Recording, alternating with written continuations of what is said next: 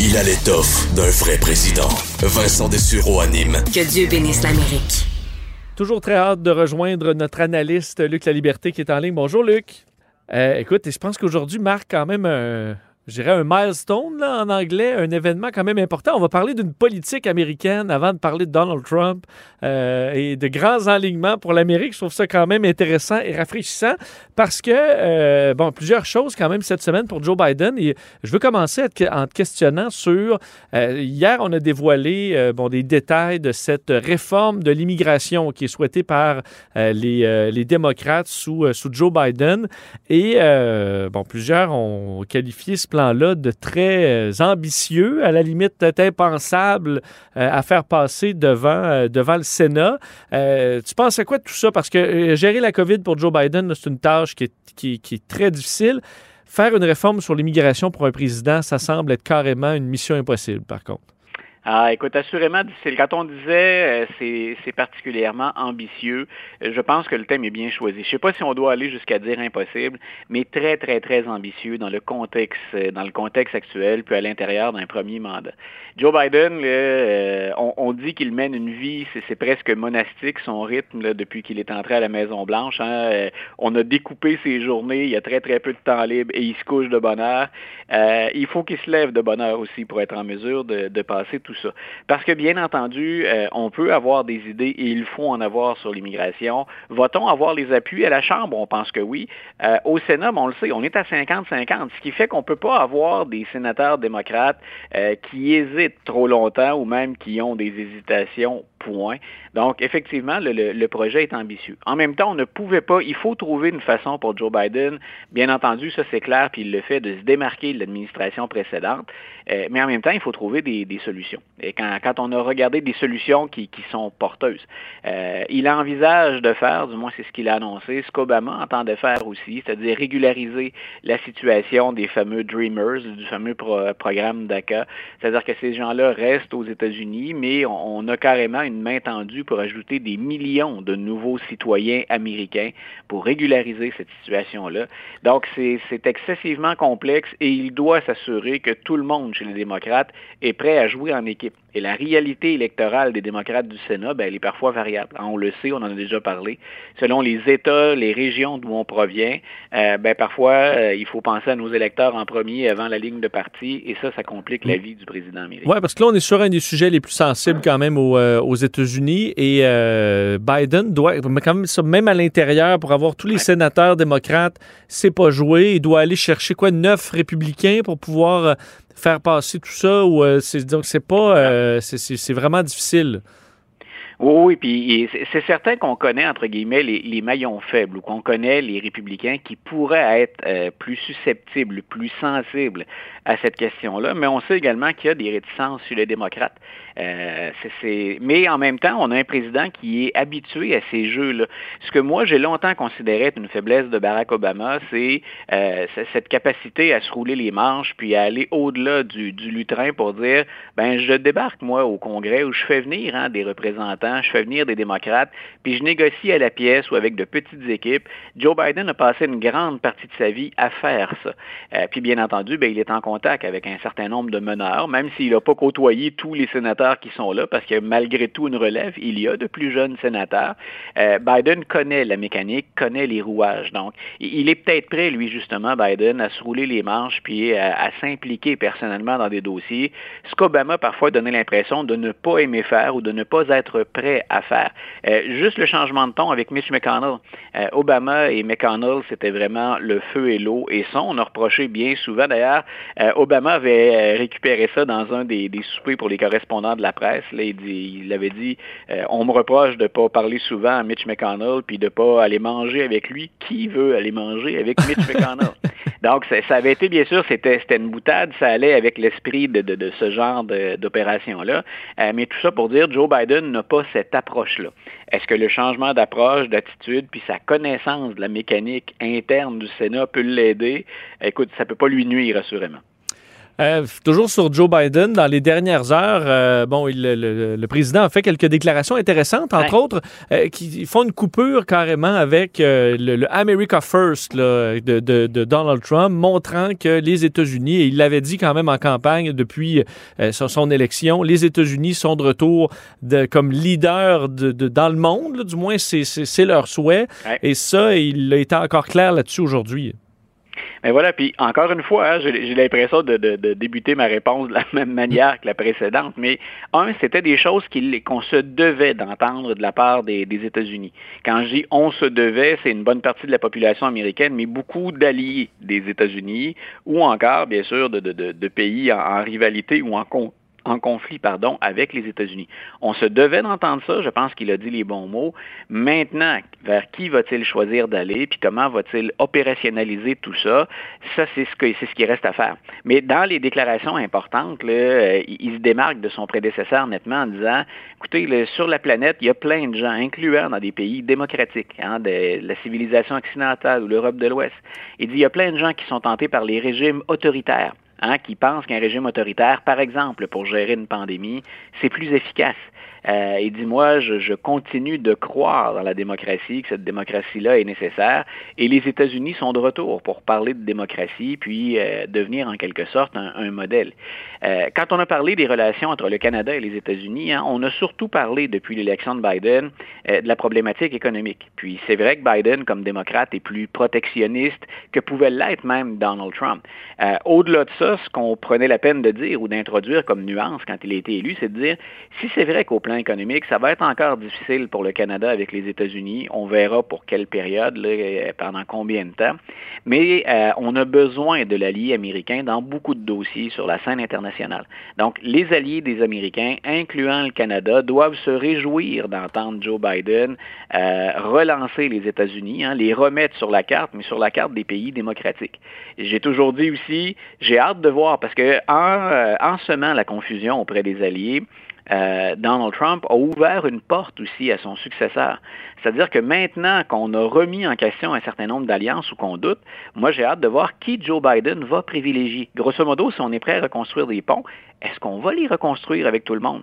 Ou si on ne va pas profiter finalement de ce que nous, si on est démocrate, ce qu'on ce qu'on considère être les, les dégâts finalement de l'administration Trump, est-ce qu'on répare tout? Ou si on répare à la pièce puis qu'on en profite pour jeter les, les, bases de nouvelles collaborations. Donc moi, c'est plutôt mmh. ça que je vais regarder. Mais sur la scène internationale, clairement, c'est le retour des États-Unis dans un rôle de leadership et de concert avec les alliés. Donc quand tu disais hein, America First, c'est grosso modo ce que Donald Trump avait dit à l'ONU, c'était clair, hein, c'est chacun pour soi. Si chacun se mêle de ses affaires, puis si chacun y va en fonction de ses priorités, on trouvera bien le moyen de fonctionner après. Ce sont les, les, les paroles presque mot pour mot qu'il avait utilisées. Joe Biden revient à une approche beaucoup plus conventionnelle, beaucoup plus près de ce qui prévalait depuis la fin de la Deuxième Guerre mondiale. Parlons euh, justement un peu des républicains euh, de leur côté, de Donald Trump. Donald Trump, cette semaine, qui a, pris euh, un réservoir d'essence, qui a aspergé et qui, a remis le feu encore une fois sur le dossier de Mitch McConnell, évidemment leader républicain au Sénat. on sait, je répéterai pas tous les propos, mais il l'a traité de, politicien renfrogné, Mossad, qui sourit jamais. C'est de sa faute à peu près tout, là, un vieux politicien qui règle jamais rien et qui, à qui on doit même les défaites en Georgie. Alors même pour le président qui, lui, n'a pas été réélu, contrairement à Mitch McConnell, ben là, c'était une envolée évidemment très vive face à, faut dire, à Mitch McConnell lui-même, qui, malgré avoir euh, décidé d'acquitter le président euh, face au procès en destitution, ben, a critiqué très fortement le président. Donc là, on parlait d'une division euh, chez les républicains. Ben, plus que jamais, là, on dirait que c'est deux, les deux côtés du Parti républicain s'éloignent et s'éloignent. Écoute, c'est, je pense que dans nos deux dernières conversations, quand on a abordé un peu le, le, le, volet républicain de la politique américaine, je te disais, celui que je surveille toujours du coin de l'œil, c'est Mitch McConnell. C'est lui qui me permet, grosso modo, de prendre la température des choses. Et euh, c'est assez clair que McConnell semble avoir décidé euh, de faire son lit et, de dire, ben, je suis prêt à me passer des partisans de Donald Trump et surtout, euh, je suis prêt à éviter à ce que Donald Trump revienne dans le jeu politique ou même qu'il brigue à nouveau et la présidence en 2024. Euh, M. Trump, non seulement était-il content d'échapper à cette fameuse procédure et le sentir une deuxième fois, mais il a probablement lu les mêmes sondages que nous cette semaine. 59% des républicains aimeraient ça que M. Trump se présente en 2024. Donc, on est loin, entre guillemets, de s'être débarrassé du problème. Si on n'est pas des partisans de Donald Trump chez les, conservateurs et chez les républicains, euh, c'est pas une bonne nouvelle, ce sondage-là, parce que ça veut dire que ceux qui s'accrochaient encore à Donald Trump, à ses partisans, ben, ils, ne vont pas en, démordre. Donald Trump est donc, au moment où on se parle, c'est à la fois très loin, puis on sait à quel point ça, ça va vite aux États-Unis dans le cycle électoral. Mais Donald Trump est bien en selle et il est le candidat numéro un actuellement pour la campagne 2024. Euh, quand je dis que c'est loin, bien, bien sûr, il y, a, un certain nombre de procès auxquels Donald Trump va être confronté. Il y a l'âge aussi quand même. Là, ben, voilà, on, le répète parfois, sans, faire d'agisme, à un moment donné, la, nature fait son œuvre. Est-ce qu'à 78 ans, M. Trump, qui n'est pas non plus un, homme en parfaite santé, puis c'est un peu normal euh, à, son âge, il y a des, des, éléments liés à sa santé qui, qui sont euh, qui, peuvent frapper n'importe quel individu passé 70 ans. Donc, est-ce que M. Trump va être dans, dans un état de santé Aura-t-il encore l'énergie? Puis surtout, ben, aura-t-il les, mains libres? Va-t-il se sortir euh, du pétrin? à la fois économique, financier, mais judiciaire dans lequel il est empêtré? Moi, j'ai hâte de voir aussi dans le jeu qui se joue actuellement chez les républicains, non seulement il y a les pro-Trump et les autres, euh, mais même à l'intérieur des pro-Trump, il y en a qui aimeraient bien faire vivre le Trumpisme tout en se débarrassant de Donald Trump. Euh, on a tous remarqué chez les observateurs que Nikki Haley, par exemple, hein, qui était l'ancienne ambassadrice à l'ONU, euh, Mme Haley a pris ses distances très nettement avec M. Trump et certains lui prêtent déjà l'intention de se présenter en 2024. Donc, elle n'a pas renié les partisans. Elle a bien pris la peine de dire, lui nous a déçus, il nous a laissé tomber. Euh, on a parlé de Josh Hawley, qui est le sénateur hein, qu'on voyait le point brandi devant des manifestants le 6 janvier dernier, celui qui avait voté contre la procédure de destitution et ensuite contre la destitution. Euh, on a parlé beaucoup aussi euh, dans les dernières semaines, puis dans les derniers jours pour d'autres raisons, on a beaucoup parlé du sénateur du Texas aussi, Ted Cruz. on se rappelle que c'était un adversaire de M. Trump en, 2000, en 2016. M. Cruz, il aurait toujours des prétentions pour la présidence. Euh, c'est pas impossible non plus. Et clairement, lui aussi, hein, il fait des appels du pied ou en tout cas, il, tente de courtiser euh, l'électorat de Donald Trump. Donc, peut-on faire vivre le Trumpisme sans Trump? Il y en a probablement qui hmm. sont en train de travailler là-dessus. Puis il y a tous ces autres républicains en même temps qui se disent, mais c'est pas vrai, on va pas revivre le cycle infernal des quatre dernières années. C'est vrai que dans le cas de M. Trump, ben, il y avait le pouvoir hein, en, bout de piste. On, a obtenu une présidence républicaine pendant quatre ans. Euh, quelles sont les chances? Puis en plus, et, j'arrête après ça, euh, en plus, imaginons Donald Trump qui revienne une autre fois. Ça pourrait faire plaisir à 59% de républicains. Combien de républicains déçus et d'indécis euh, voteraient pour Donald Trump alors qu'on vient de passer le message à coût de 80 millions de lecteurs qu'on en avait assez? Donc, il y a beaucoup de choses hein, sur, la table. Mais assurément, même si aujourd'hui, tu l'as souligné, on peut, on peut enfin commencer à parler de, politique américaine sans commencer par Donald Trump, euh, on risque d'y revenir pour un certain temps malgré tout encore. Oui, il faut se rappeler que Donald Trump a perdu en grande partie, je pense, par une écœurite de certains sites, du moins ben américains. Et ça, c'était avant Stop the Steal, c'était avant le siège du Capitole. Euh, vraiment, euh, j'ai de la misère à croire que les républicains, ou qu'une partie des républicains voient Donald Trump comme étant leur homme pour, euh, pour, pour dans quatre ans. Et je pense que des, des hommes comme Mitch McConnell, euh, qui là se font, euh, écoute, c'est des insultes, c'est carrément des insultes que Donald Trump oh. fait. Tu parlais de, Barack Obama qui avait blagué sur Mitch McConnell. C'était moins méchant ce que le, président euh, démocrate disait de son adversaire que Trump dit à propos de Mitch McConnell et devait se dire, ben j'avais l'occasion et on pourrait dire à Mitch McConnell, aux républicains, vous l'avez sauvé, là, ben vous êtes prêt avec, puis amusez-vous, là, mais je suis pas sûr que Mitch McConnell trouve la situation très plaisante. Il, a dû passer par-dessus son orgueil, sauver ce, ce, ce gars-là qui ne respecte visiblement plus. Tout ça pour recevoir une vague d'insultes. Et, euh, et M. McConnell, assurément, si on parle de sondage, il a bien noté le 59% d'appui des républicains, mais il a remarqué qu'on était à près de 60% d'Américains qui étaient en faveur de la destitution mhm. de Donald Trump. Hein, on l'a dit, c'est une procédure politique, ça s'est joué au Sénat, puis les républicains ont fait un choix. Euh, visiblement, ce choix-là, c'est pas celui de la majorité aux États-Unis. Puis on a bien vu que cette majorité-là, là, quand on la répartit en termes de grands électeurs selon les États américains, ben elle effectue des percées, cette majorité-là, dans des États comme la Georgie, dans des États comme le Texas, dans des États comme l'Arizona, euh, qui étaient jusqu'à il n'y a pas longtemps des bastions républicains quasi imprenables. Donc moi, j'ai hâte d'observer ça. En au-delà, oublions les noms, euh, puis ne parlons que de la situation et des enjeux. C'est déterminant ce qui se passe du côté républicain. Et tant que les républicains se chicanent, bien, bien entendu, on sait très bien qu'on fait le jeu des démocrates pendant ce temps-là. Et là, je comprends qu'en fin de semaine, dans une espèce de mission là, euh, de, casque bleu, on envoie Lindsey Graham euh, à Mar-a-Lago qui va passer la fin de semaine à jouer au golf avec Donald Trump en espérant, selon ce qu'on peut comprendre, euh, réparer un peu les ponts ou essayer d'inviter Trump à être un peu plus constructif dans le Parti républicain.